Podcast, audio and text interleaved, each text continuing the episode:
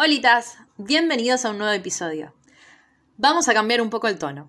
Podríamos decir que en el capítulo pasado se me zafó un poquito, poquito la cadena, y me descontrolé un tanto.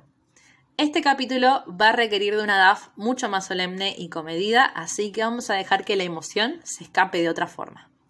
Pero antes de contarles más, como siempre, les recuerdo que este podcast funciona como una suerte de bitácora de lectura a medida que avanzo en mi desafío de Goodreads, que consiste en leer 100 libros en un año. Pueden seguir mi avance en tiempo real desde mi perfil en esa plataforma como Singing My Truth.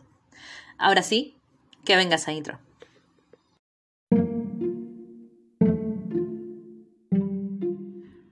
Hola, acompáñenme a abrir este libro y recorramos sus páginas juntos. Bienvenidos a Desafío 100 libros en un año.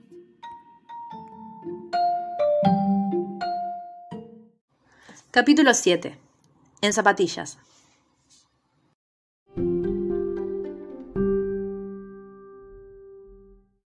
...30 de diciembre de 2004... Un recital en República Cromañón para despedir el año puro rock and roll y un instante que marca la historia. Martín sobrevive esa fatídica noche en la que tantos sueños fueron devorados por el fuego. Y a pesar de sus 17 años deshechos, empieza a escribir la última página de su paso por el secundario, aferrado al recuerdo de Mariana. Sus compañeros de curso y Elena, la profesora de literatura, serán fundamentales para ayudarlo a reencontrarse en el dolor y poco a poco volver a aferrarse a la vida con la memoria como bandera. Hola a todos, ¿cómo están? Hoy les traigo una reseña cargada de sentimientos, y es que la historia pegó muy cerca de casa. Lo que ocurrió en Once a fines de diciembre del 2004 marcó uno de los momentos más tristes de la historia argentina en lo que va de mi vida, por lo menos. Es un hecho que rompió una generación completa, y la historia de estos chicos y sus familias es una que por mera suerte no es la mía propia. Hablemos un poco de contexto. Si no son de acá, no tienen por qué conocer la historia y les ruego no se queden con lo que yo pueda contarles. Busquen en internet, lean al respecto, dedíquenles un pensamiento a los pibes y pibas de Cromañón. En la situación de un recital de despedida de año, de una fiesta para los seguidores de las bandas de rock de esa época, la sumatoria de malas decisiones y muchísima, pero muchísima corrupción, convirtieron aquel boliche, barra discoteca, como lo llamen ustedes, en una trampa mortal para cientos de personas. El lugar no estaba habilitado correctamente, tenía una tonelada de contravenciones, era peligroso y para colmo se había sobrevendido. Es decir, había muchísima más gente adentro de la permitida. No voy a pararme en los detalles morbosos del asunto porque para eso YouTube está repleto de archivos de televisión cubriendo la noticia y las consecuencias siguientes. Dije que pegó cerca de casa porque mi mamá iba a ir a ese recital. Varias personas de mi familia y círculo social iban a estar ahí esa noche. Y por pura suerte todos a último momento decidieron hacer otras cosas. A mi mamá se le hizo tarde porque la cena con unos amigos se le hizo más larga de lo esperado. Sin embargo, existieron unas pocas horas en las que yo estuve en mi casa con mi bisabuela convencida de que mi mamá podía estar ahí. Digo horas porque así se, sintieron. Quizás fue mucho menos tiempo. Las líneas estaban caídas y costaba muchísimo comunicarse. Mamá nos llamó en cuanto pudo para decirnos que estaba bien. Tuvimos suerte, muchísima. Desde entonces siempre me sentí conectada a esta historia. Me sentí interpelada por lo que pasó. Mi casa cambió después de Cromañón. Las caras de la gente que nos rodeaban habían cambiado. Todo el tiempo llegaban llamados avisando de que tal había aparecido, que X estaba internado. También llegaban noticias de los que no habían tenido la misma suerte. Me acuerdo de mamá llorando cada vez que se enteraba de una nueva muerte. Hoy que terminé el libro, la llamé para contarle. Nos acordamos un rato juntas. Nos sentimos agradecidas de cómo se dieron las cosas. De tenernos. Generalmente en esta parte les cuento por qué elegí el libro que va a ser reseñado o les cuento si ya leí algo de este autor.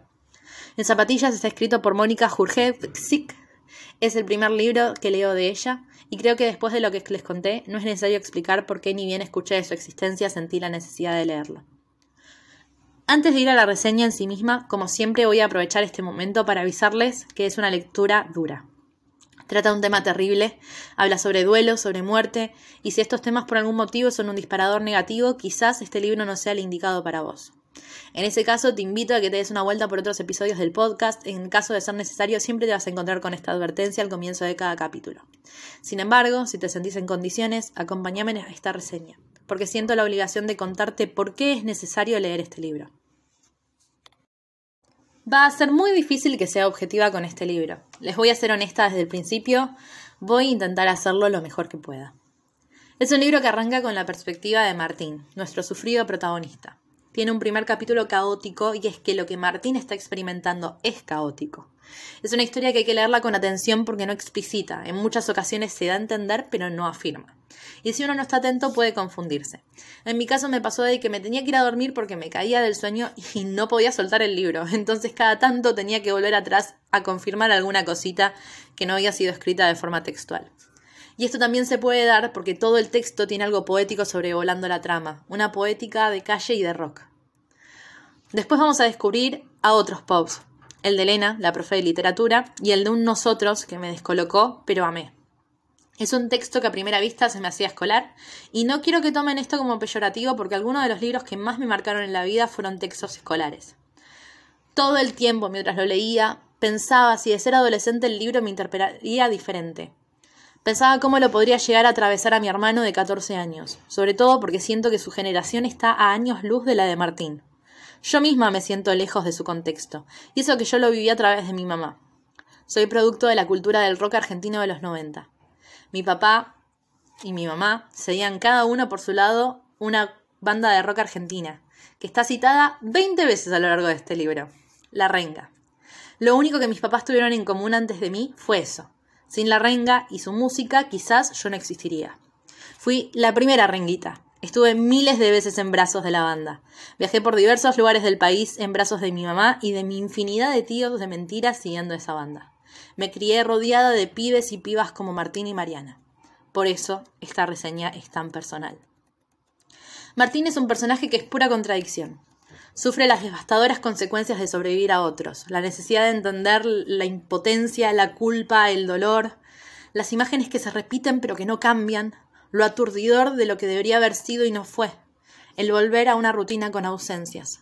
Así todo es un pibe resiliente que logra encontrar cierta contención en sus afectos, pero que todavía tiene un largo camino por delante para sanar. También tenemos a Mariana, a la que conoceremos solo a través de los ojos de Martín, ¿Y qué decirles de ella? Que el sol salía cada mañana solo para que ella respirara, porque el relato de su persona se pinta ante nosotros con una sensación de necesidad y urgencia tremenda. La crudeza del amor de ese adolescente es arrasadora, la familiaridad entre ellos, la complicidad producto de una amistad anterior al amor, los rituales cotidianos, las aventuras. Me hacía preguntar, ¿cómo puede haber vida después de ella? Y no soy la única a la que le pasa, en el libro también hay consecuencias de su ausencia. Están los padres, que hacen lo que pueden, con la fuerza que sacan de donde pueden, porque nada nunca en el mundo te va a preparar para perder un hijo, para tener que pelear por justicia tras haber perdido injustamente a un gran amor de tu vida. Está Elena, y su inmensa humanidad. Ella también es contradicción y por eso es tan interesante y valioso su encuentro con Martín. Disfruté mucho de leer un libro donde un docente aparece como de carne y hueso en una voz principal de leer una mujer tangible, de leer en Elena docentes de mi propia historia, con sus aciertos y sus fallos, con sus alegrías y desgracias. Qué importantes los docentes, sobre todo cuando no son inmunes a lo que le ocurra a sus alumnos, cuando no se olvidaron de lo que es ser adolescente. Tuve la suerte de tener varias Elenas en mi vida y cómo las agradezco. Y están ese nosotros, esa voz conjunta que pinta su propio cuadro de Martín y Elena, que nos los muestra desde otro punto de vista, y creo que fue un recurso magistral por parte de la autora porque enriquece muchísimo el texto. La historia va y viene, nos muestra el camino de Martín tras Cromañón y también nos lleva de paseo por los recuerdos de Mariana. En el medio nos da citas de temazos, pero temazos del rock nacional. Qué belleza ver esas letras en un libro, ver esa poesía que normalmente se viste de música cobrar vida de tinta. Me resultó abrumador lo emocionante que me resultaron esas citas, lo mucho que me aportaron y le aportaban a la historia. Es un texto que agota recursos. Está la música, está lo poético y lo narrativo conviviendo en un equilibrio justo. La historia, aunque podría por la temática, rechaza lo morbo, dice lo justo y necesario para pintar la gravedad de lo ocurrido. Una vez más, va a usar lo no dicho para decir las cosas. A esta altura no sé si soy yo la que al final de este tipo de libros encuentra la esperanza. Quizás, como les comenté antes, tenga que ver con mi propia historia, pero al final de este libro sentí esperanza por Martín.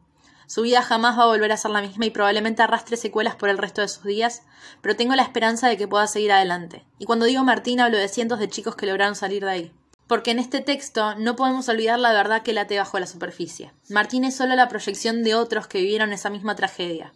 Tragedia que no mucho cumplirá 20 años y que lamentablemente todavía no vio la justicia que merece. Creo que lo dije en el capítulo pasado. La literatura no necesita tener una función social, puede ser mero entretenimiento y eso no la hace mejor o peor. Pero, en mi humilde opinión, los libros como este, que sí tienen una función, hacen la diferencia. Tengo la esperanza de que este libro les traiga a las nuevas generaciones la memoria de estos chicos que perdimos. Porque hay que ser ciego y tener el corazón envenenado para no sentir su muerte como un dolor colectivo y social. Me gusta muchísimo el curso de Martín. Vivimos en una época donde el bullying abunda. Leer a este grupo cómo cierran sus filas alrededor de un compañero en necesidad de apoyo me emocionó muchísimo. Ver ese compañerismo, esa sensación de unidad en personajes que transitan una edad tan compleja. Vuelvo a traer a la mesa a ese nosotros y Elena. Ellos sí hacen la diferencia. El título del libro tiene un significado evidente. Si conoces lo que ocurrió, entendés rápidamente por qué ese título. Sin embargo, el texto vuelve a resignificarlo. Nos da varias escenas donde las zapatillas serán protagonistas. Pinta ante nosotros la importancia de ese símbolo. Me gusta mucho el final. Hay quienes dirían que es un final abierto, y puede que lo sea, pero lo es porque lo que queda por delante es la vida de los personajes y esta no va a terminar tras un punto final. Me siento agradecida. A la vida por nuestra suerte y también por haber elegido esta lectura. 5 de 5 estrellas en la escala de DAFO para este libro tan necesario. Siento que es un libro que cumple su cometido. Es un bello homenaje, un grito de justicia, una chispa que revive el fuego de la memoria. Está escrito bellamente. Es sencillo de leer y a mí me duró dos horas, pero probablemente vuelva a leerlo varias veces. Fui fuerte hasta la página 96. Cuando llegué a la página 97 estaba abandonada a las lágrimas. Tuve otros momentos dignos de llanto, pero la simplicidad de las palabras que me encontré en esas páginas fueron demoledoras. Es una historia que habla de barrio, de la fiesta del rock, de los momentos de belleza cotidiana, de los sobrevivientes, de los que no están, de los padres que cargan con las banderas de sus hijos, de una generación rota por la corrupción. Si con todo lo que les dije hasta ahora no los convencí de leerlo, quiero compartirles una cita que me rompió. Y yo no puedo contarle nada de vos porque lo único que recuerdo es que te perdiste entre los pibes y me hablaste al oído y estabas tan viva que me dejaste vibrando. ¿Qué decirles? Libro súper recomendado.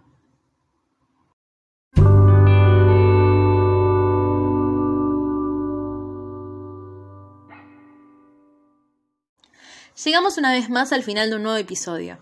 Hoy caminamos otro tipo de intensidad y es que cuando un libro me interpela me pongo intensa. ¿Qué decirles? Espero que hayan disfrutado de la reseña y que se vayan de acá con un nuevo título para su TBR. Si se quedaron hasta acá como siempre, les agradezco por haberme regalado estos minutos de su vida. Lo aprecio muchísimo. Espero que tengan un gran fin de semana por delante y que la vida los encuentre libres de esos tan temidos y terribles bloqueos de lector. Antes de despedirme, quiero reforzar la importancia de que leamos autores nacionales y latinoamericanos. Quiero invitarlos a que los recomendemos esos libros con el mismo amor y entusiasmo que lo hacemos con los traducidos, y si no, un poquitito más. Estemos orgullosos de nuestros autores, tenemos grandes talentos por descubrir. Ahora sí, habiendo dicho eso, será hasta la próxima reseña mi adoradísimo público imaginario. Chao, chao.